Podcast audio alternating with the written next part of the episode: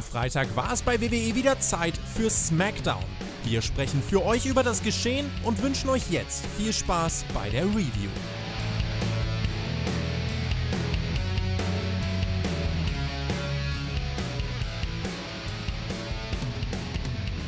hereinspaziert zur Review der aktuellen SmackDown-Ausgabe hier beim Spotlight Podcast. Ich bin der Chris und nach den Geschehnissen von Mittwochabend in der WWE steht SmackDown natürlich etwas im Hintergrund, weil da immer noch eine Wolke über der Firma hängt. Es ist jetzt nicht so, als wäre das was Neues, als hätte die WWE noch nie Dinge gemacht, die so nicht vertretbar sind. Aber wie sie mit der ganzen Situation aktuell umgehen, darf meiner Meinung nach moralisch angekreidet werden. Ihr habt meinen Standpunkt dazu aber auch schon bei der speziellen Ausgabe von Hauptkampf mit dem Tobi zusammen gehört.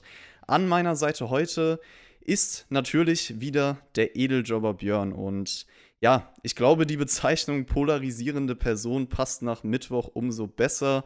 Vielleicht möchtest du noch mal ein paar Worte den Zuhörern widmen. Hey, yo, Mahlzeit zusammen. Und ja, Mittwoch gab es großes Erdbeben bei der WWE und dann habe ich quasi noch ein weiteres großes Erdbeben äh, auf Twitter ausgelöst, indem ich das, naja, ein bisschen sachlich, nicht, nicht sachlich angegangen bin, aber nüchterner angegangen bin, von, von was die Emotionen angeht. Und wenn man wahrscheinlich so wie ich äh, dieses Produkt seit ja, über 30 Jahren verfolgt, dann hat man schon das eine oder andere erlebt und stumpft vielleicht auch ein bisschen ab. Und ähm, ja, dann kam am Mittwoch die große Entlassungswelle und ich möchte einfach mal auf meinen Tweet eingehen, der ja, ja etwas Wellen geschlagen hat und wo ich sagen muss, dass einfach ja, ich mich ein bisschen missverstanden gefühlt habe. Ähm, äh, es geht einfach darum, ich habe am Mittwoch ja einen Post dazu gemacht, nachdem ich die ganzen Geschehnisse mitbekommen habe auf Twitter und mitbekommen habe, wie auch die Reaktionen von vielen, vielen Leuten sind und wie emotional sie da rangegangen sind und alles. Und dann habe ich einen, naja, etwas natürlich auch provozierenden Tweet äh, und aber meines Erachtens sehr nüchternen Tweet abgelassen, in dem ich geschrieben habe, kann mir bitte jemand sagen, was nun daran so schlimm ist, dass nicht benötigte Mitarbeiter entlassen werden? Und ähm, dieser Tweet ist etwas, naja, ein bisschen bisschen falsch rübergekommen äh, bei den Leuten und es hat eine Dynamik angenommen, dass die Leute sich in den Kommentaren quasi angefangen haben zu zerreißen und egal welche Argumentation ich hätte, glaube ich, gegenbringen können, ähm, sie wäre an diesem Abend auch nicht mal angekommen. Ich war gleichzeitig am Livestream gewesen und hatte mich dort auch erklärt und jeder, dem ich mich erklärt habe, hatte mich dann auch verstanden. Und ich habe einfach diesen Tweet, glaube ich, einfach ähm, falsch ausgedrückt. Und zwar möchte ich nicht mit diesem Tweet sagen, dass mir die Leute vollkommen egal sind, dass mir es menschlich vollkommen egal ist, äh, dass, dass dort Leute ihren Traumjob verloren haben und ihr, ja, ihre Karriere jetzt gefährdet sehen, alles drum und dran. Darum ging es mir gar nicht. Ich wollte mit diesem Tweet einfach nur darauf aufmerksam machen, dass wir gerade in dieser Welt da draußen so viele große Probleme haben. Und ähm, ja, wir haben einen total aufgeblähten Kader gehabt mit viel zu vielen Mitarbeitern bei der WWE. Also jetzt rein der Wrestling-Kader. Ich rede nicht von irgendwelchen Producern von irgendwelchen Kameraleuten, Putzfrauen oder irgendwas, die es auch erwischt hat. Ich hatte auf diesen Tweet wirklich nur eingegangen auf die ja, Worker, die unter anderem entlassen worden sind. Und ähm, ich bin da halt ein bisschen nüchtern gegangen, habe gesagt, mal Jungs, ey, das sind Leute, die haben im Durchschnitt wahrscheinlich alle äh, weitaus sehr, sehr gutes Geld verdient und ähm, sollten davon ja hoffentlich auch sich mal ein, zwei Euro zurückgelegt haben und werden nicht jetzt von heute auf morgen verhungern. Und dann gab es ja die Leute, ja, aber die haben ja keine Krankenversicherung und so weiter. Und ey, das, wir reden hier von Leuten, die halt wirklich gutes Geld verdient haben, die sich auch selber krankenversichern können, wenn sie das möchten. Und das ist in diesen Zeiten natürlich echt extrem übel gewesen und aufgestoßen. Ähm, aber wir haben halt nun mal einen komplett aufgeblähten Kader gehabt bei der WWE. Die WWE muss, ja, ich weiß, sie hat viel Geld in Hinterhalt, aber sie ist halt nun mal ein Wirtschaftsunternehmen und der WWE ist ein großer, großer Markt auch durch Corona weggebrochen. Live-Shows und so weiter, wo man diese Leute gut einsetzen konnte und so weiter. Wo sie auch wieder Geld ins die Firma eingespielt haben, was jetzt einfach nicht der Fall war. Entlassungswellen haben wir immer gehabt und klar war das jetzt einer der krassesten Entlassungswellen überhaupt zu einer echt üblen Zeit und ich möchte einfach mal sagen, mir tun die Menschen schon leid. Mir tut natürlich leid, wenn ich da sehe, äh, wie jemand vor der Kamera sitzt und weint und sagt, dass sein Traum zerplatzt ist, dann tut mir ja natürlich leid. Aber vielen Menschen zerplatzen Träume. Und ähm, viele Menschen haben aber wahrscheinlich schlechtere Ausgangslagen als diese Personen, die es dort getroffen haben. Die werden ja auch in den meisten Fällen äh, ja einfach viel bessere Voraussetzungen haben, jetzt neu durchstarten zu können oder sich eine andere Arbeit zu finden oder was auch immer als äh, viele andere Leute. Und deswegen bin ich da einfach nicht so emotional rangegangen. Habe gesagt, Jungs, ey, es gibt so viele andere Leute. Wir haben 20 Millionen Leute, was in Amerika gerade arbeitslos geworden, die wahrscheinlich viel, viel schlechtere Voraussetzungen haben. Nicht, weil sie nicht 5000 Euro plus im Monat verdient haben. Und ähm, ja, das, da wurde ich einfach falsch verstanden. Und die Leute haben wahrscheinlich gedacht mit meinem Tweet, ich möchte mich quasi über die Leute lustig machen, die gerade ihren Job verloren haben. Und. Das ist ja nicht der Fall. Ich bin da einfach nur, ja, ein bisschen nüchterner und äh, habe nicht die erste Entlassungswelle mitbekommen bei der WWE und weiß, wie die WWE seit 30 Jahren arbeitet. Ich kenne die Arbeitsverträge und auch die Wrestler kennen die Arbeitsverträge und jeder lässt sich freiwillig darauf ein und freut sich, wenn er sich das Geld einstecken darf und alles. Und jetzt haben wir gerade halt eine Situation, ähm, ja, wo die WWE auch gucken muss, dass sie ihr Unternehmen für die nächsten zehn Jahre sichert. Natürlich haben sie jetzt genug Rückladen für, für die nächste Zeit und alles halt so, aber wer weiß denn, wie lange das alles noch anhält und ja, da steht halt immer Wirtschaftsfakten dahinter, die natürlich bitter sind und ja, Wirtschaft ist scheiße, Wirtschaft ist ein Arschloch, ähm, aber auch an die muss die WWE denken und äh, die Aktie war im freien Fall, die wollen natürlich dort gegensteuern und ähm, ja, ich möchte einfach nur darauf hinweisen, ich bin kein Unmensch und natürlich tun mir die Leute auch leid, die ihren Job dort verloren haben, aber sie haben bessere, glaube ich, Voraussetzungen als wahrscheinlich 95 Prozent äh, der normalen Bevölkerung und ähm, deswegen sollte man sich vielleicht über die Leute mehr Gedanken machen, als jetzt über den, äh, auch wenn es natürlich schade für die ist und auch für die eine oder andere Karriere schade ist. Ähm, aber prinzipiell kann ich der WWE, ich möchte nicht sagen, ich kann sie verstehen halt so, ja, aber ähm, dass sie handeln muss, ist klar. Die Zeit ist ungünstig, die ganze Corona-Kacke ist scheiße, das weiß doch jeder halt, aber es gibt wirklich dramatischere Sachen auf dieser Welt und das ist, glaube ich, einfach falsch rübergekommen. Und ja, jeder, der sagt, dass ich vielleicht emotionslos bin oder keine Ahnung, was halt so. Wie gesagt, die Leute haben die Arbeitsverträge auch selber unterschrieben und das machen sie seit 30 Jahren mit dem Wissen, wie die WWE auch mit ihren Mitarbeitern umgeht und so weiter. Das ist ja nicht das erste Mal der Fall halt so. Und ähm, da muss man einfach beide Seiten beleuchten. Und schade für die Leute, wirklich. Ähm, natürlich tut es mir auch leid, wenn ich da jemand vor der Kamera weinen sehe. Aber er wird sein Leben schon weiterführen können. Und er wird weitere Chancen haben und ähm, ihm geht es, glaube ich, nicht so dreckig wie viele, viele andere, die gerade andere echt größere Sorgen haben.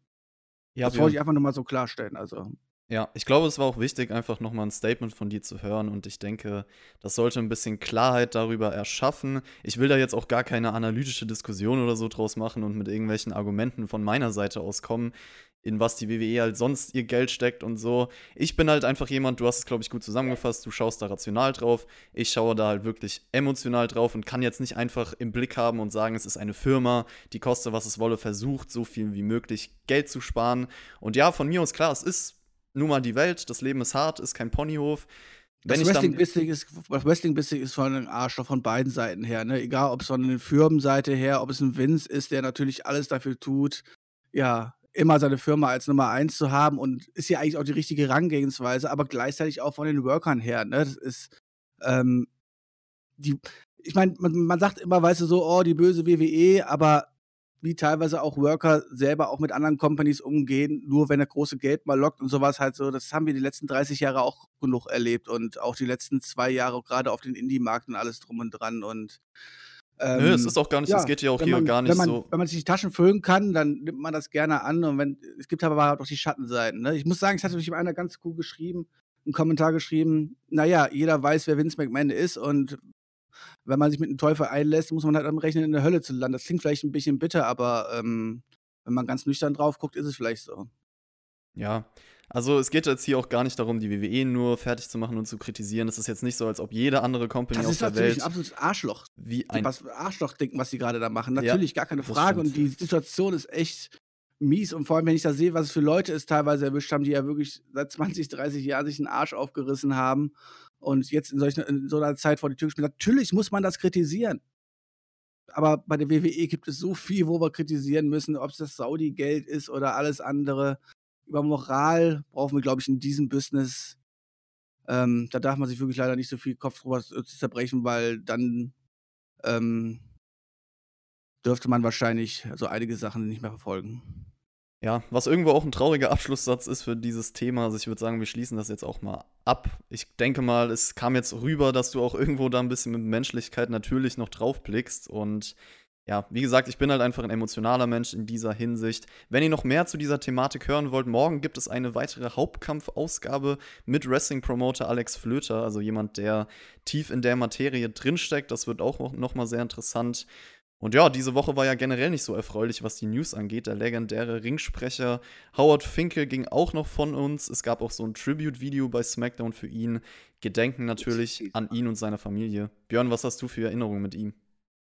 Ich habe 25 Jahre lang mir die Ansagen von ihm anhören dürfen und ich, ich habe es gefeiert halt so. Er war einer der grandiosesten Announcer, die wir hatten und ähm, ja, er war halt nicht mehr der Jüngste und Ruhe in Frieden und äh, naja, zum Glück hat er diese große Welle, den großen Schlag von der WWE nicht mehr miterleben müssen. Ja, wollen wir nun zu dem kommen, was im Titel dieses Videos versprochen wird, und zwar die SmackDown Review. In drei Wochen erleben wir die Großveranstaltung Money in the Bank und das Money in the Bank Ladder Match dieses Jahr wurde auf Twitter offiziell gemacht, findet im WWE Headquarter statt. Also es geht vom untersten Stockwerk bis aufs Dach, so promotet man das zumindest. Hört sich crazy an, Björn, oder? Ist das gut crazy oder zu viel für dich? Puh.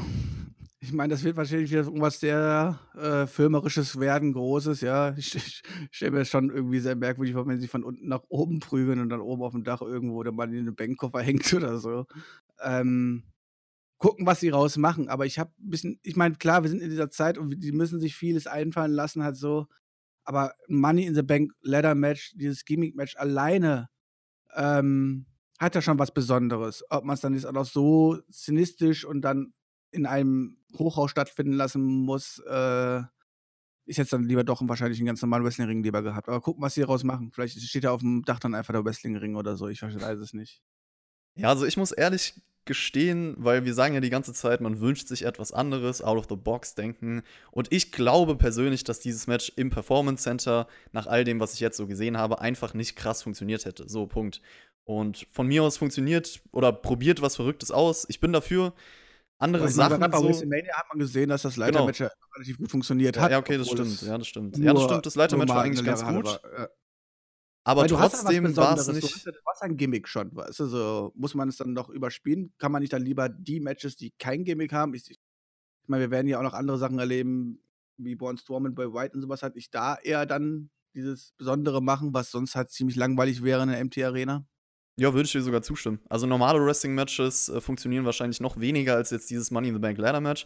Da kann man schon im Endeffekt sagen, wenn das jetzt normal im leeren Performance Center stattfindet, wäre das trotzdem wahrscheinlich ein ganz gutes Match. Ich glaube halt nicht, dass es besonders wird unter den Umständen. Und vielleicht, man weiß es ja nicht, es gab bei WrestleMania trotzdem Dinge, die besser als das Ladder Match waren, die halt, ja, filmmäßig dargestellt wurden. Boneyard zum Beispiel, whatever.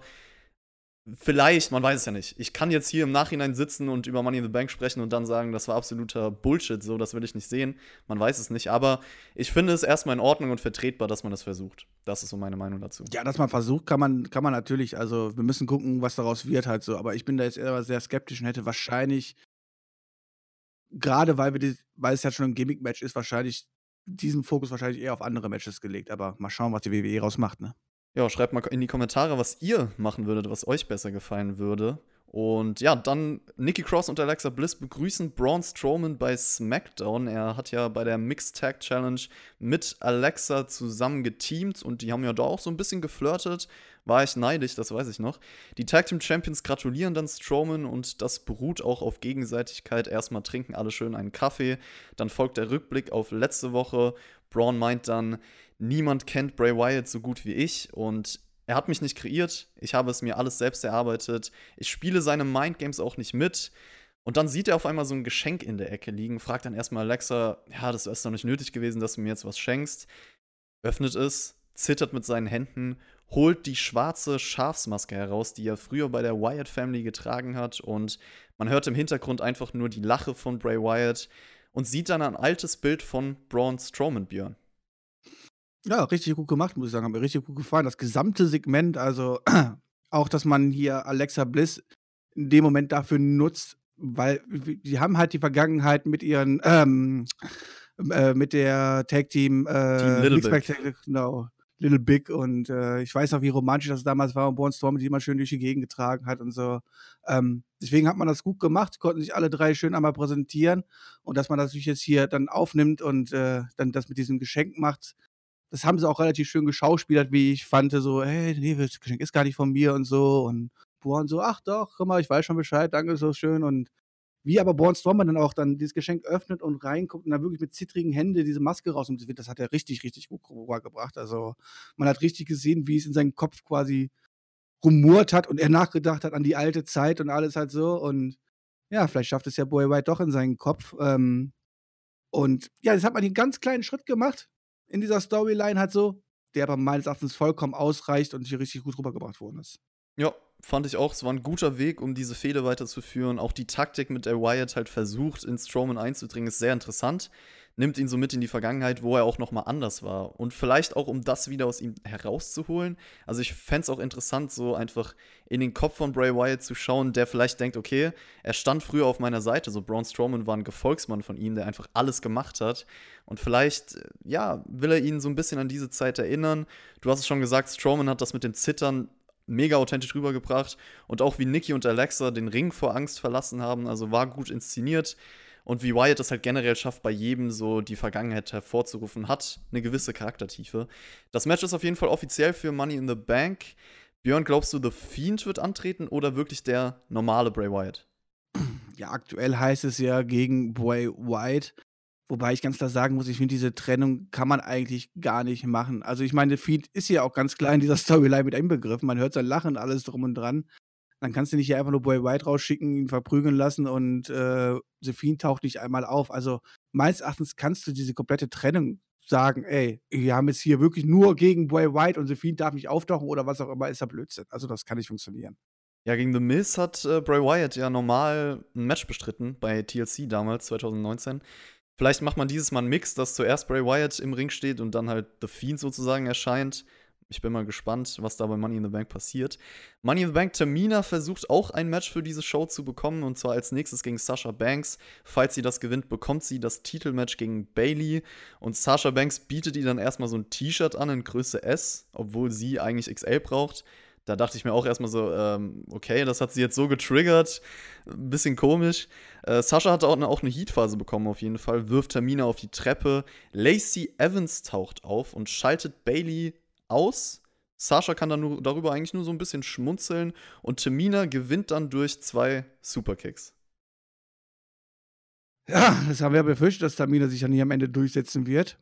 Ich hätte gedacht, dass es wahrscheinlich äh, mehr Ablenkung braucht, um Sascha Banks dann wirklich zu schlagen. Das war meines Erachtens hier zu wenig und Sascha sieht hier am Ende echt ein bisschen, ein bisschen schlecht aus.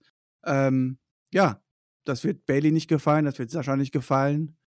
Schauen wir mal, was da nächste Woche, wie es da weitergeht. Ne? Also kleiner Schritt, der zu erwarten war nach der Ansetzung. Tamina bekommt jetzt das Match gegen Bailey. Uhu. Ich weiß nicht, ob das irgendjemand hypt. Also sorry, ich brauche halt, also wenn ich halt sehe, Tamina halt so, ich habe es ja letzte Woche schon gesagt, ich, ich kann sie im Ring nicht ertragen. Sie, sie ist für mich so schlecht und sie bringt auch ihre Rolle meines Erachtens nicht rüber und kann auch meines Erachtens dieses Biest nicht mehr darstellen mit den, mit den, mit den lieben Muttergesicht, was sie da hat und so. Das ist, das ist alles für mich so unpassend und ähm, deswegen komme ich da auch nicht rein. Ja, ich muss auch sagen, also Tamina gegen Bailey möchte ich nicht sehen, auch nach diesem Match hier gegen Sasha Banks, weil ich fand das schwach, muss ich sagen. Diese Übergänge von Tamina sehen so krampfhaft aus und du hast ja angesprochen, du nimmst sie nicht mehr ernst als Monster. Irgendwie war das Storytelling in dem Match auch gar nicht passend, weil Tamina war ja eher diejenige, die sich so hochkämpfen wollte und dann halt dieses Finish mit den Ablenkungen. Lacey Evans ist noch so eine Thematik. Ich verstehe das natürlich nach WrestleMania, dass Lacey Evans Rache will, auch besonders an Sasha Banks. Also sie hat auch Backstage danach nochmal Saschas Namen auf ihrer Faust durchgestrichen gehabt und diese Mission gegen Sascha.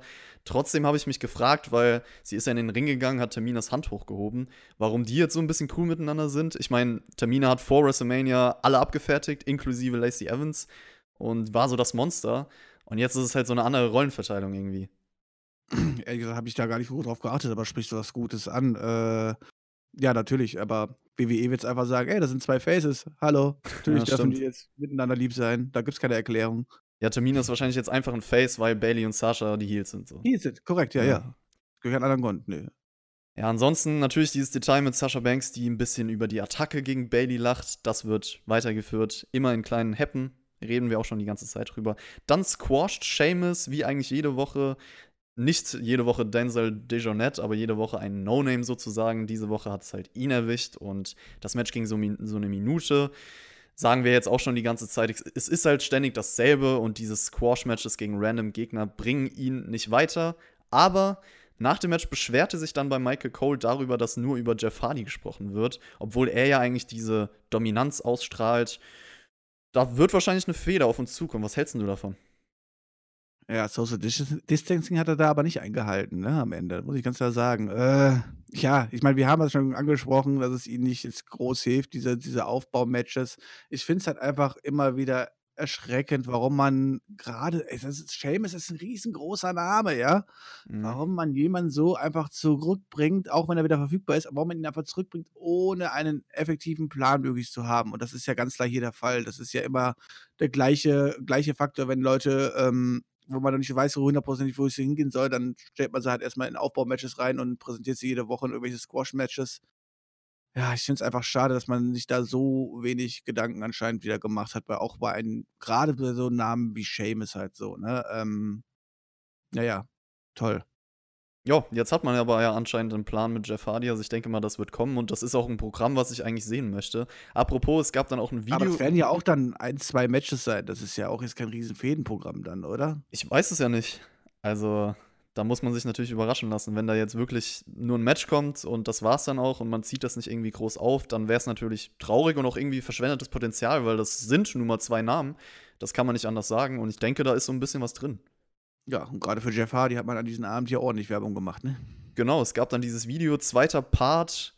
Letzte Woche haben wir ja seinen Aufstieg gesehen, diese Woche gibt es den Fall.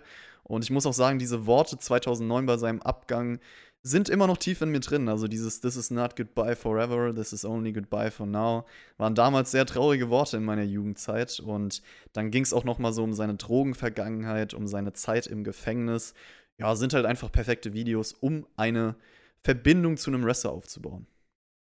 Ja, das ist grandios. Also WWE, was die WWE da immer wieder zusammenschneidet und werkelt, das ist einfach grandios. Jeder, der Jeff Hardy, ich, kannte, ich meine, es gibt so viele Wrestling-Fans, die immer, immer wieder neu dazukommen und jetzt vielleicht erst seit einem halben Jahr gucken oder sowas halt so, die, die haben halt, die wissen halt nicht, was mit Jeff Hardy war, was dieser Mythos ist, warum er überhaupt so groß ist, was seine Probleme waren, alles so perfekt. Einfach in drei Videos, nächste Woche bekommen wir das nächste halt so dargestellt halt so und das bringt jemanden so viel, ja, einen Charakter einfach näher und ähm, wenn es jetzt nicht Jeff Hardy wäre, sondern wir jetzt hier über einen 25-jährigen Talent sprechen würden, würde ich es noch viel mehr feiern halt so, aber mehr davon, bitte mehr davon. Gerade jetzt haben wir doch die Zeit dafür und wir müssen eh die Shows füllen und wollen nicht, wollen nicht so viel Wrestling sehen in leeren Hallen, weil es einfach keinen Spaß macht mehr davon, gerade für neue Leute auch und sowas halt so, weil das ist einfach grandios. Jedes.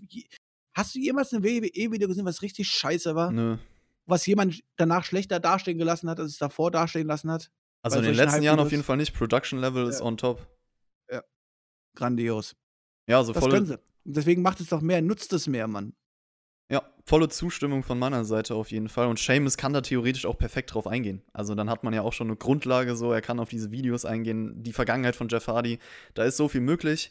Ja, also du hast es erwähnt, neue Fans können definitiv eine Verbindung mit äh, demjenigen aufbauen. Verbindung haben auch Carmella und Dana Brooke. Die sieht man backstage. Carmella meint dann zu Dana Brooke, ja, konzentriere dich mal auf unser Tag Team Title Match nächste Woche und nicht auf dein Qualifikationsmatch erste Differenzen, obwohl sie noch gar kein richtiges Team sind, Björn. Wie soll das nächste Woche funktionieren? Ah, komm. Weiter geht's. Willst, du, willst du weitermachen? Ja, also ich meine, wie das nächste Woche funktionieren wird, ich meine, gerade wenn wir jetzt gesehen haben, wie auch das ja, kommende Match das dann gleich ausgeht, halt so, ähm, ja, da hat man jetzt schon, schon mal schön, schön, schön einen kleinen Stachel gelegt, warum es dann nächste Woche schief geht, ist doch okay. Ja, für Dana Brooke ging es jetzt noch nicht schief, weil das hat funktioniert, was da als nächstes kam. Zeit für ein Qualifikationsmatch, Money in the Bank Ladder Match. Äh, ja, ein Konzept, was wir ja beide begrüßen, haben wir jetzt auch schon ein paar Mal gesagt. Naomi mit ihrer Disco-Kugel auf dem Kopf bei der Entrance gegen Dana Brooke. Match ging hin und her, also ich glaube, es ging knapp unter fünf Minuten, viele Moves eingebaut, ein paar Einroller, womit dann auch im Endeffekt Dana Brooke das Match überraschend gewinnen konnte, oder? Ja, sehr überraschend. Also, ich bin da momentan also, wir müssen uns mal überlegen, die Situation vor WrestleMania in der Frauendivision und wir haben gesagt: „Oh, guck mal hier, was da jetzt alles kommen kann.“ Und dann haben wir Shayna Baszler, ne, Rhea Ripley und sowas halt so. Und die sind jetzt nicht mehr da und so, sondern stattdessen pushen wir jetzt gerade Tamina und Dana Brooke. Zwei Mädels, nichts böse gemeint halt so, ja, aber die halt in der vollen Halle genauso viel Reaktionen ziehen würden wie in dieser leeren Halle, nämlich gar keiner halt so, ja. Und die auch wrestlerisch alles andere als gut sind. Wobei ich sagen muss, Dynabrook, ey, gar keine Frage, so Vergleich mit vor einem halben Jahr oder Jahr, macht sie ihre Fortschritte, aber sie hat für mich keinerlei Charisma, Ausstrahlung fehlt, ist halt einfach nur so ein komisches Püppchen, was auch ja, so, so, so eine künstliche Barbie-Puppe, die aber auch dabei nicht, nicht irgendwie gut wirkt. Und sie hat auch nicht mehr dieses ich meine, früher hat sie noch dieses stabile Aussehen dabei gehabt, das hat sie ja auch ein bisschen abgelegt halt so. Und jetzt hat sie meines Erachtens gar nichts mehr. Und dann hast du hier ein Match, was, keine Ahnung, fünf, keine fünf Minuten geht gegen Naomi, was nicht gut ist einfach, ja. Ich meine, es hätte auch so keine Reaktion gezogen, ja, aber ich meine, auch wenn du einfach diesen Nearfall dann gesehen hast nach, nach, nach dem Popostößchen und sowas, halt so, das hat doch alles nichts gezogen. Also es war schlimm einfach nur und ähm, naja, warum man jetzt hier Dana Brooke irgendwie pushen muss fürs Match, naja, ich verstehe es nicht, keine Ahnung. Ich hätte es nicht gebraucht, aber ich hätte jetzt auch, naja, eigentlich kann es ja egal sein, halt so, aber naja, ich, ich verstehe nicht, also ich, ich finde es halt so schade, wenn man sieht, was wir vor WrestleMania hatten in der Frauendivision und wo wir jetzt gerade hingehen, finde ich alles sehr merkwürdig. Also ich fand das Match gar nicht mal schlecht jetzt, Naomi gegen Dana Brooke für die Zeit. War okay, war natürlich jetzt nichts Besonderes, aber war relativ actionreich, wurde jetzt nie langweilig für mich persönlich. Aber ich würde dir auch zustimmen, dass Naomi, auch wenn man jetzt auf Money in the Bank guckt, dieses Ladder-Match, deutlich passender gewesen wäre. Das kommt ja auch nochmal dazu. Also warum man eine Naomi in sowas nicht einbaut, verstehe ich auch nicht ganz. Und klar, die, die Namen, äh, die man jetzt mal hat mit Dana Brooke, mit Tamina, wenn man die vergleicht mit den Leuten, die in den großen Frauenmatches bei WrestleMania standen, ist natürlich schon ein Unterschied. Und ja, Dana Brooke, keine Ahnung, ist, ist auch von sich selber nicht überzeugt. Ich meine, so, so wie sie nach über den Sieg gefreut hat und selber darüber gewundert hat, dass sie überhaupt gewonnen haben, gewonnen hat und sie konnte es ja quasi selber gar nicht fassen. Sprich, sie auch von sich selber nicht überzeugt hat, so hat gute Aussichten, toll. Finde ich eine tolle Darstellung. Ja, Dana Brooke, ich hoffe für sie persönlich, dass sie halt das macht oder sich selber irgendwie so darstellen kann, wie sie das auch möchte. Und ansonsten aber, ich, ich weiß jetzt nicht, ob da noch viel mehr mit ihr möglich ist in ihrer Karriere. Na klar, sie hat sich verbessert, definitiv. Und äh, wie gesagt, dann einfach mal schauen, was da so abgeht. Aber gewinnen wird sie definitiv nicht. So, Björn, letzte Woche, du hast es. Björn, du hast es letzte, letzte Woche bestimmt vergessen. Du hast eine Aufgabe von mir bekommen und zwar Bilder von Mandy und Otis studieren. Ach so, ja, stimmt. Äh, Habe ich sogar teilweise, also zumindest die, die dann auch auf Twitter gelandet sind. Ja, ja, aber diese nicht, neue wwe.com. Ich habe nicht, hab nicht den Instagram-Account gefolgt, wie ich eigentlich wollte. Habe ich sogar geguckt, aber diese wwe.com Fotokollage war natürlich ein bisschen mehr rauszuholen. Und ich muss echt sagen, weil letzte Woche sah das ja nicht ganz so happy aus. Die sehen glücklich aus in ihren neuen Bildern. Also mein Lieblingsbild ist das, wo Otis hinter Mandy steht und sie sich so verliebt anschauen. Das kann ich vielleicht auch mal hier bei YouTube in der Version einblenden. Ja, sind sie glücklicher für dich? Traumpärchen. Ein Traumpaar, gell? Traumpaar. Naja, richtig überzeugt tut es mich noch nicht. Die, die, die, die Liebesdarstellung, aber vielleicht kommt es ja noch.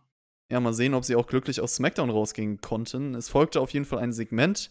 Erstmal ein Rückblick über die ganze Story. Sonja Deville kommt raus und meint dann, Bitte lass es mich erklären, Mandy. Ich hatte noch nie jemanden wie dich in meinem Leben und Mandy erscheint dann auch Sonja weiterhin so, ich habe mehr Zeit mit dir verbracht als mit meiner gesamten Familie. Zögert dann so ein bisschen, wechselt dann von wehmütig zu entschlossen und meint, du bist die egoistischste Person, die ich je getroffen habe. Und sobald jemand anderes in dein Leben kommt, werde ich weggeworfen. Wir hätten Champions sein können, aber das interessiert dich gar nicht. Es drehte sich immer nur um Mandy. Wir kommen mit deiner Musik raus. Du warst in den Magazinen. Ich war eigentlich nur dein Mitbringsel. Und ich persönlich kenne dich besser als jeder andere und werde dein Leben zur Hölle machen. Und dann zeigt sich auch, wer der wirkliche Star des Teams war. Sie sagt dann noch: Ja, ich bin eine richtige Fighterin. Du hast gar kein Talent. Du hast nur den Look. Du bist eine aufgeblasene Puppe, Barbie-Puppe und was da sonst noch alles für Wörter fielen. Erstmal bis hierhin, Björn. Promo, wie fandest du das? Ja, Gratulation, Sonja Deville. Das war tatsächlich meines Erachtens einer der schlechtesten geschauspielerten Promos, die ich jemals in einem WWE-Ring gesehen habe. Was wollte sie jetzt eigentlich verkaufen? Du hast diesen Wechsel angesprochen, von wo sie dann auf einmal dann böse wurde, ja. Aber innerhalb von drei Sekunden eigentlich auch wieder zurückgefallen ist in dieses Weinerliche, was sie einfach so schlecht auch rübergebracht hat, halt so. Wo ich gedacht habe, soll das Weinerliche jetzt eigentlich das sein, womit sie erst provozieren wollte und dann überraschen möchte mit ihren, ah, aber eigentlich bist du ja die arroganteste von allen nach dem Motto und aber fällt dann wieder ins Weinerlichere zurück. Also ich wusste jetzt nicht, was sie mir jetzt verkaufen wollte. Ist sie jetzt wirklich äh, schockiert, dass die Freundschaft kaputt ist oder ist es ihr eigentlich egal und sie möchte eigentlich nur alles dafür tun, dass, dass jetzt, ähm, dass sie richtig leidet, äh, ihre Ex-Freundin. Das hat sie so schlecht rübergebracht, dass ich am Ende nicht weiß, was sie mir verkaufen wollte. Und damit Gratulation, das war sehr schlecht, Sonner Devil. Das war wirklich einfach ganz, ganz schlecht. Also für mich war das so ein Mix aus Entschlossenheit und Wut, aber auch natürlich irgendwo die Vergangenheit noch im Blick, die Freundschaft, die sie hatten. Ich würde dir bei einem Punkt zustimmen und das ist halt dieser Switch von den Emotionen, wo ich danach auch dachte, okay, sie bleibt jetzt einfach nur wütend und sagt ihr die Meinung. Und da war das so ein bisschen konfus manchmal, aber ich persönlich fand die Promo sehr gut sogar, weil ich überrascht wurde, als dieser Wechsel von Emotionen kam. Ich dachte halt in dem Moment, okay, sie ist jetzt wirklich, sie weint jetzt einfach nur rum und dann kam auf einmal dieses, du bist der egoistischste Mensch, den ich je getroffen habe. Und ich fand die auch. Aber sie ist innerhalb von drei Sekunden wieder zurückgefallen. Ja, aber ich fand die inhaltlich auch gut. Also ich weiß nicht, ich finde, dass sie das schon gut und auch, ja, irgendwo authentisch rübergebracht hat. Also, hat, also inhaltlich okay, aber es war halt, also für mich total grausam geschauspielert. Also. Ja, finde ich interessant. Also ich habe auch viele Meinungen zu dieser Promo auf Twitter gelesen, die positiv sind. Du bist jetzt einer der wenigen, die sagen, das war ganz grauenhaft. Ich muss ehrlich gestehen, ich fand die Promo eigentlich auch sehr gut und würde sogar behaupten, das ist das Beste, was Sonja bisher gemacht hat, auch wenn sie natürlich jetzt noch nicht so viel zeigen durfte. Aber ja, ich weiß nicht, ich props dafür auf jeden Fall. Ich finde es auch gut, dass sie gesagt hat, so sie möchte sich als Fighterin abheben und nicht nur das Aussehen zählt. Also ja, die Erklärung die war gut und alles. Ich muss sagen, inhaltlich habe ich da überhaupt nichts gegen auszusetzen. Die Erklärung hat auch gepasst, alles drum und dran. Hat man hier schön auch weiter erzählt. Ähm, auch alle anderen, die daran teilgenommen haben, vor allem Dolph Ziggler hat es sehr, sehr gut rübergebracht, der später noch dazu ja, kam. Ja, kommen wir mal zu Dolph Ziggler, ähm, würde ich sagen. War richtig, richtig gut halt so, aber das Sonja Deville hat mir, ich habe ich, ich hab hier einfach nur gesessen, habe einfach gedacht, boah, ist das, was willst du mir gerade verkaufen und warum ist das so schlecht? Und ähm, mich hat es einfach nicht abgeholt. Ja, Dolph Ziggler hast du schon angesprochen. Weiterer Teil in dieser Story kam dann auch raus, meint dann auch, er hätte immer noch Gefühle für Mandy und er weiß, dass Mandy das auch spürt. Und äh, bevor er dann Mandy anfassen möchte, gibt es die Attacke von Sonja Deville, bis Otis den Safe macht, zeigt auch den Caterpillar gegen Dolph Ziggler. Und so endet das Segment. Es ging auf jeden Fall sehr viel ab, das kann man sagen. Also sehr viele neue Entwicklungen der Story. Sonja hat jetzt eine neue Richtung. Ziggler und Mandy finde ich auch interessant, diese Andeutung dass es vielleicht auch noch nicht 100% das vorbei ist zwischen den beiden. Also klar, sie hat zu ihm gesagt, fass mich nicht an, aber ihr Ausdruck war jetzt nicht von Anfang an so eindeutig, geh weg mäßig. Und da habe ich immer noch so ein bisschen Zweifel. Ja, und alle Charaktere haben so ihre eigenen Intentionen, Charakterzüge, jeder steht für etwas. Also mir hat das Segment sehr gut gefallen, muss ich sagen. Ja, das hat sie auch super rübergebracht, wie sie quasi man hat gesehen, wie es bei ihrem Kopf quasi so ein bisschen rumbohrt hatte, ja, und wir wissen ja alle nicht, was an diesem Valentinstag noch alles so vorgefallen ist und ja, Dolph scheint es wirklich erwischt zu haben und die Story ist noch nicht um. Wir werden mit Sicherheit irgendwann das Tipp, äh, Mixmatch sehen und ich glaube auch, ja, ob es vielleicht am Ende vielleicht doch nicht so gut für Otis ausgeht und ähm, Dolph vielleicht doch noch das bekommt, was er gerne möchte. Schauen wir mal. Ja, ich bin auch noch nicht 100% davon überzeugt, dass Mandy jetzt wirklich mit Otis zusammen ist. Und auf der anderen Seite wäre es aber auch komisch, wenn Dolph Ziggler jetzt einfach mit Sonja Deville teamt gegen Mandy, wo er ja eigentlich sagt, ich habe Gefühle für dich. So klar, er hat den Streit mit Otis, aber dieses Mixed Tag Team Match würde für mich jetzt aktuell nach diesem Segment ja keinen Sinn ergeben, sozusagen. Aber trotzdem, das sind viele Charakterzüge, die nicht ganz klar sind. Okay, eine Sache, die du jetzt auch sagst, stört dich so ein bisschen bei der Promo von Sonja Deville, dass du jetzt nicht weißt, was will sie rüberbringen. Ich finde ihre ja, ihre Intention irgendwo interessant, weil es halt so ein bisschen verwurstelt ist. Also ja, diese Rollenverteilungen sind irgendwo cool auf jeden Fall. Und ich frage mich auch, welche Rolle Tucker in der ganzen Sache spielen kann. Der kommt ja eigentlich auch noch hinzu. Man kann auf jeden Fall festhalten, Otis und Mandy kriegen weiter Steine in den Weg gelegt. Und ja, die Forgotten Sons auch so ein Thema, sind vielleicht auch hart wie Stein, so will man sie zumindest präsentieren. Es gab ein kleines Videopaket wieder. Es wurden Szenen von NXT gezeigt. Aber anders als bei Jeff Hardy ging es jetzt nicht so wirklich ins Detail. Also ich finde, da hätte man, hätte man noch mehr Tiefe geben können. Ja, hat mich jetzt auch nicht äh, groß abgeholt und war natürlich jetzt nicht so vergleichbar mit den Jeff Hardy-Videos. Also, naja, ich meine, ich möchte mich nicht darüber beschweren, denn sie versuchen es immerhin. Nur ist es jetzt leider in dem Fall auch zwei Leute, die mich wirklich überhaupt nicht interessieren. Drei Leute sogar. ja, drei. Also das Video war auf jeden Fall relativ kurz. Das nächste Match war dann nicht so kurz. Es folgte ein weiteres Money in the Bank Qualifikationsmatch, dieses Mal auf der Seite der Männer. Cesaro gegen Daniel Bryan. Und bevor wir darüber sprechen, vor der ersten Werbepause gab es ein Video vom Hacker. Er wurde also nochmal gezeigt. Da. Ja, ich dachte, ich dachte wirklich, dass er weg ist, ehrlich gesagt. Ja, ich auch. Und er meinte dann, ja, nun wurde ein Teil der Wahrheit aufgedeckt, aber es gibt noch viele weitere Lügen. Keep your friends close and your enemies closer. Die Wahrheit wird ans Licht kommen, Björn. Wer ist das? Was will er? Ja, wer es ist, ich weiß es nicht. Äh, ist es Ali? Ja, ich weiß nicht, warum immer alle auf Ali kommen. Ja, halt weil so. er oft sowas mit Licht äh, zu tun hat und ähm, tweetet so viel mit Light, was weiß ich. Und da jetzt auch sagt, die Wahrheit kommt ans Licht. Vielleicht kann man da irgendwie eine Verbindung ziehen. Keine Ahnung. Okay. War, Vielleicht ist Killer Cross aber auch nicht nur bei NXT, sondern jetzt auch im Main Roster. Äh, ich habe ja letzte Woche noch gesagt, was war wahrscheinlich nur ein Stilmittel, um die Storyline aufzulösen halt, ne? Ähm, jetzt haben wir ihn doch hier länger an Bord.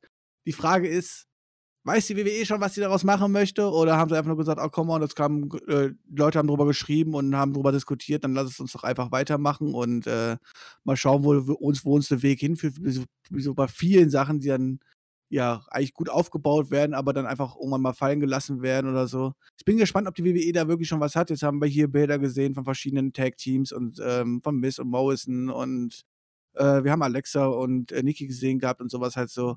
Ja, mal gucken, was er jetzt das Schönes aufdecken wird. Ja, ich hoffe, dass er auch was äh, oder involviert wird in eine Storyline und nicht einfach so bei SmackDown dann erscheint und halt Squash-Matches hat, sondern dass man ihn wirklich in eine Story involviert, weil sonst wäre das ganze Gimmick ja für nichts gewesen, sozusagen. Widmen wir uns auf jeden Fall dem Match jetzt. Cesaro gegen Daniel Bryan. Cesaro kann am Anfang diese mit seiner Kraft Bryans Attacken auf den Arm einschränken. Es gibt auch diesen Running Uppercut an der Barrikade. Bryan zeigt dann öfter den Armbar, es gibt Kicks auf den Arm, wurde auf jeden Fall viel Wert gelegt auf Selling. Dann gibt es so einen GTS-Style Knee Strike von Cesaro, Submissions hin und her. Cesaro kontert dann den Moonsault, der wiederum in den Yes-Lock gekontert wird und ja, Brian gewinnt, Cesaro muss aufheben. Ja, was ein Dream-Match. Was ein Dream-Match. Stell dir das mal vor. Also seit Nakamura gegen Rollins bei WrestleMania 34 wird mit dem Begriff auch äh, umhergeworfen wie sonst was. Nee, aber also prinzipiell ist es ja wirklich eine Dream-Match-Kombination eigentlich. Also ja, daraus ja. könnte man so viel machen und das jetzt vor 70.000 bei WrestleMania oder so mit einer richtig geilen Story dabei. Lass den, gib den beiden 20, 25 Minuten, was da einfach, einfach Wrestling-mäßig schön wäre. Ähm, hier war es auch ganz gut und so, aber es ist halt ne, Wrestling vom leeren Publikum und so. Das ist halt ähm, schönes Wrestling gewesen, keine Frage, halt so. Äh, Cesaro wurde jetzt auch nicht allzu schlecht hier dargestellt. Fast eine Viertelstunde gut, gut, gut, gut mitgehalten mit Daniel Bryan. Kann man so bringen. Ja, also in Sachen Dream Match, WrestleMania 34 Styles gegen Nakamura, ich weiß gar nicht, wie deine Meinung zu dem Match war, aber das war für mich damals auch, weil ich halt das New Japan Match kannte und das noch so eine Phase war, wo Styles auch mehr gezeigt hat als heutzutage und Nakamura, ja, ich noch dachte so, okay, er kann vielleicht in diesem Match mehr zeigen, als er eigentlich darf bei der WWE, aber das Match war halt wirklich enttäuschend. Und ja, keine Frage. Ich meine, jedes Dream-Match kann äh, äh, äh, am Ende enttäuschend sein, wenn man nicht das rausholen darf, was man eigentlich wirklich kann. Halt so. Aber wir sind uns ja hoffentlich einig, dass wenn ein Cesaro ja. und ein Daniel Bryan eine Story sich untereinander schreiben dürften und frei wresteln dürften, dass da jeder mit der Zunge schlitzen würde und sagen würde, boah, komm, gib mir mehr. Ja, auf jeden Fall. Also es gibt denen 20 Minuten, 25 Minuten. Sie dürfen machen, was sie wollen bei WrestleMania vor dieser Crowd. Und wir reden von theoretisch einem der besten WrestleMania-Matches, die wir gesehen haben. Das ist keine Frage. Ja, dieses Match hier bei SmackDown, du sagst es, wir brauchen jetzt nicht immer wieder darauf eingehen, dass die Crowd halt ein Riesenaspekt oder Teil Doch. eines Wrestling-Matches ist und der halt fehlt. Doch. Aber klar, technisches Wrestling mit schönen Schuss an Intensität, würde ich sagen, trotzdem drin. Ein paar nice Kontersequenzen, die auch immer wieder für Überraschungsmomente gesorgt haben. Also ich würde schon sagen, das Match war definitiv solide. Ich hätte auch beide gerne im Money in the Bank Ladder Match gesehen. Ja, definitiv das beste Wrestling-Match des Abends. Ja, das kann man so sagen. Corbin, wenn man über diesen Namen spricht, dann ist es meistens nicht äh, über das beste Wrestling-Match des Abends. Er attackiert Elias backstage, verletzt seine Hand und schlägt dann auch mit der Gitarre auf ihn ein. Elias bekommt dann schwer Luft und ich dachte eigentlich, die Fehde sei vorbei, Björn. Ich dachte es doch auch, Mann. Aber sie wissen halt nicht, was sie mit den beiden sonst noch machen sollen. Halt so. Also dürfen sich einfach untereinander weiterprügeln. Und wer freut sich jetzt nicht auf nächste Woche? Wobei da ja dann Baron Corbin sein Money in the Bank äh, Qualifying-Match verliert, weil, äh, weil, weil er mit der Gitarre niedergeschlagen wird oder so. Das ist doch toll, Boah, ich oder? weiß nicht, ob, ja, wahrscheinlich schon. Wahrscheinlich gibt es halt ein Singles-Match, Corbin gegen Elias bei Money in the Bank. Aber ich habe irgendwie Angst, ja. dass Corbin trotzdem im Money in the Bank Match steht, weil es halt einfach Corbin ist. Also keine Ahnung, Nee, kann ich ich mir glaub- irgendwie Ich vorstellen. glaube also ich glaub einfach, dass nächste Woche so ein Eingriff gibt und dann du Glück in diesem äh, Match dann steht. Äh, und die beiden dürfen dann bei Money in the Bank nochmal in einem äh, Gitarren-Hochhaus-Match. Gitarren on a Pole in, im WWE Headquarter. Was gibt's denn da für Genau. Räume? Kann man da irgendwas Interessantes machen? Im Büro? Guck mal, am Ende, ich meine, ich meine, am letzten Mal ist ja Elias tief runtergefallen, halt so, ja. Und dann Oh. diesmal, dann fliegt Baron Corbin fliegt dann vom Hochhaus runter. Vom Hochhaus auf die Straße und man inszeniert es so richtig mit so einem Soundeffekt und, ey, und aber Corbin lebt so dann natürlich Fleck. danach noch. Ach du Scheiße. Oh Mann. Ähm, ja, wenn man es nicht ernst nimmt, wäre es natürlich irgendwo witzig, muss man nochmal sagen. Aber ich glaube nicht, dass man so weit gehen wird. Ja, dieser Brawl an sich hat sich halt auch so ein paar Minuten gezogen. Also ich dachte, das wird um einiges kürzer, aber irgendwie durfte Corbin da halt 20 Minuten Trash-Talk betreiben, gefühlt. Einzige traurige Sache, Elias darf jetzt wohl erstmal keine Songs mehr spielen mit dieser Hand. Das muss man sagen. Fede geht weiter. Vor dem Main Event, äh, vor dem Main Event, nie Glück, du sagst es, vor dem Main Event, äh, alle drei Teilnehmer, die in dem Match stehen, durften auch noch mal eine Backstage-Promo halten. Und es gab dann ein Singles-Match um die Tag-Team-Titel, also ein Triple Threat. The Miz gegen Jay Uso gegen Big E. Big E räumt erstmal auf, wortwörtlich, denn auch das Kommentatorenpult äh, wirft er auseinander. Fliegt dann aber selber durch via Double Suplex.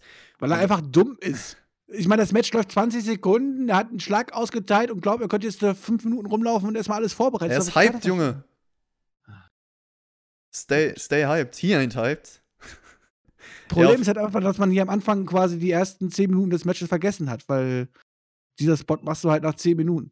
Ja, vor allem Big E war ja einfach wieder in dem Match drin. Also die Werbung kam dann und dann war Big E auch wieder beteiligt. Ich dachte erstmal, okay, er wird jetzt rausgeschrieben, aber so war es ja nicht. Gab so ein paar Dives von Jay Uso, jeder hatte mal seine Momente im Match. Dann der Figure 4 von The Miz gegen Jay Uso, bis dann Big E ihn sich nimmt, das Big Ending zeigt.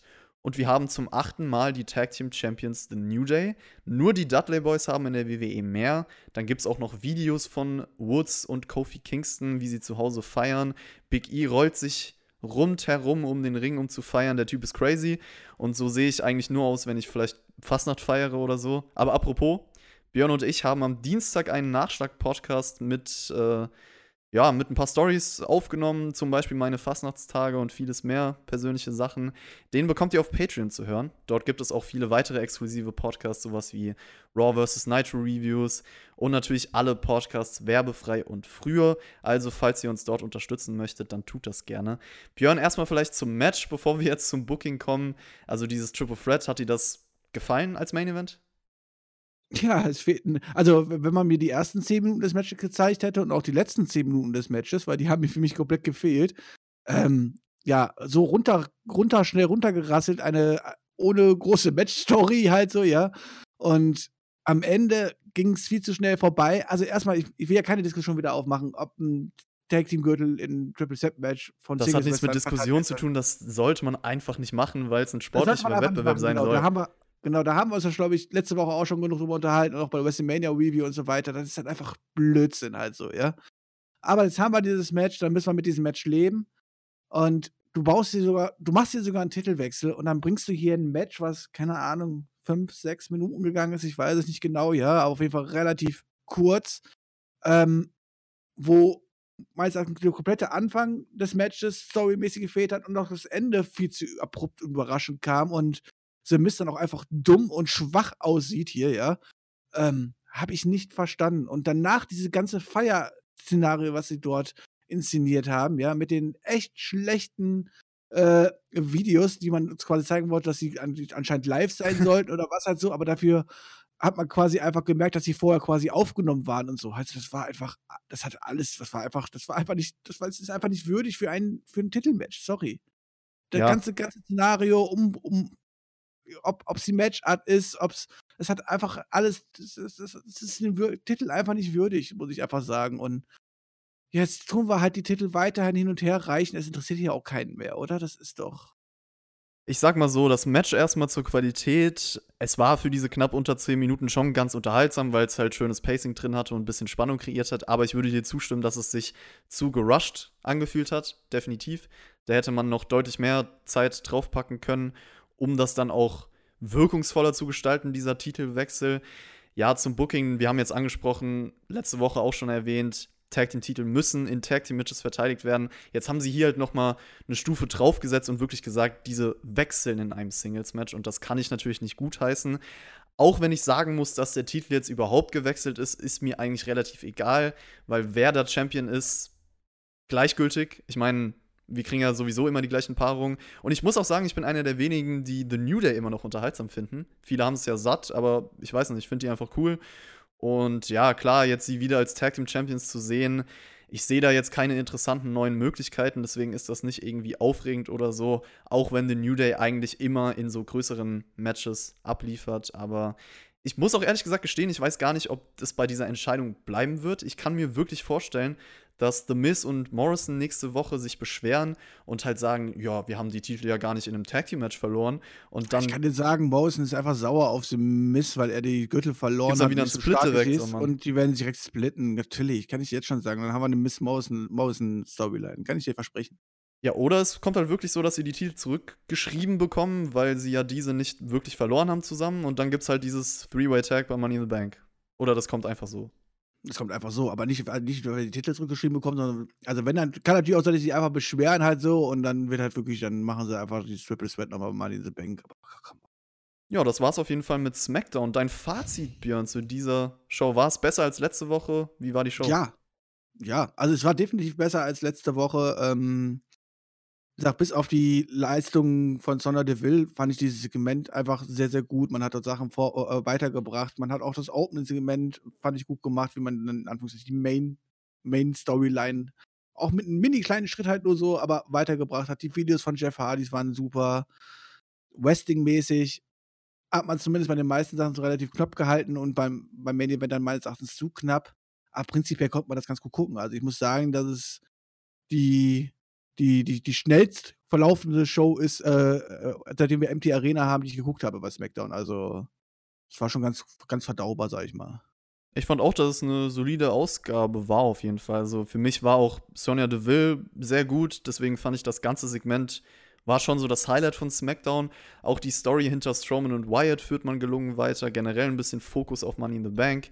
Wrestling durch Brian Cesaro und den Main Event waren jetzt auch nicht schlecht. Also klar, über die Titelverteidigung haben wir jetzt gesprochen und äh, auch ein paar Dinge kritisiert. Aber insgesamt würde ich auch sagen, war keine schlechte Ausgabe, war auf jeden Fall eine Verbesserung zu den letzten Wochen von SmackDown. So kann man das zusammenfassen. Ja, definitiv. Ja, Der eine oder andere Mal natürlich, frag, äh, wo ich mich schon fragen muss, halt, warum werden die Leute gepusht, ne? Tamina, Dederburg und so halt, aber ansonsten. Also es ist ja, Ergebnisse sollten ja nicht ausschlaggebend sein, ob eine Show gut ist oder nicht, halt so. Und ich hatte- ich hatte sich hier gut schau- gucken lassen, von daher mal eine der äh, angenehmeren Shows. Ich habe auch ehrlich gesagt gar keinen Überblick mehr, welche Shows live stattfinden von WWE und welche getaped werden, weil jetzt liest man, dass doch wieder alles getaped werden soll und so weiter und so fort. Ich komme da durcheinander.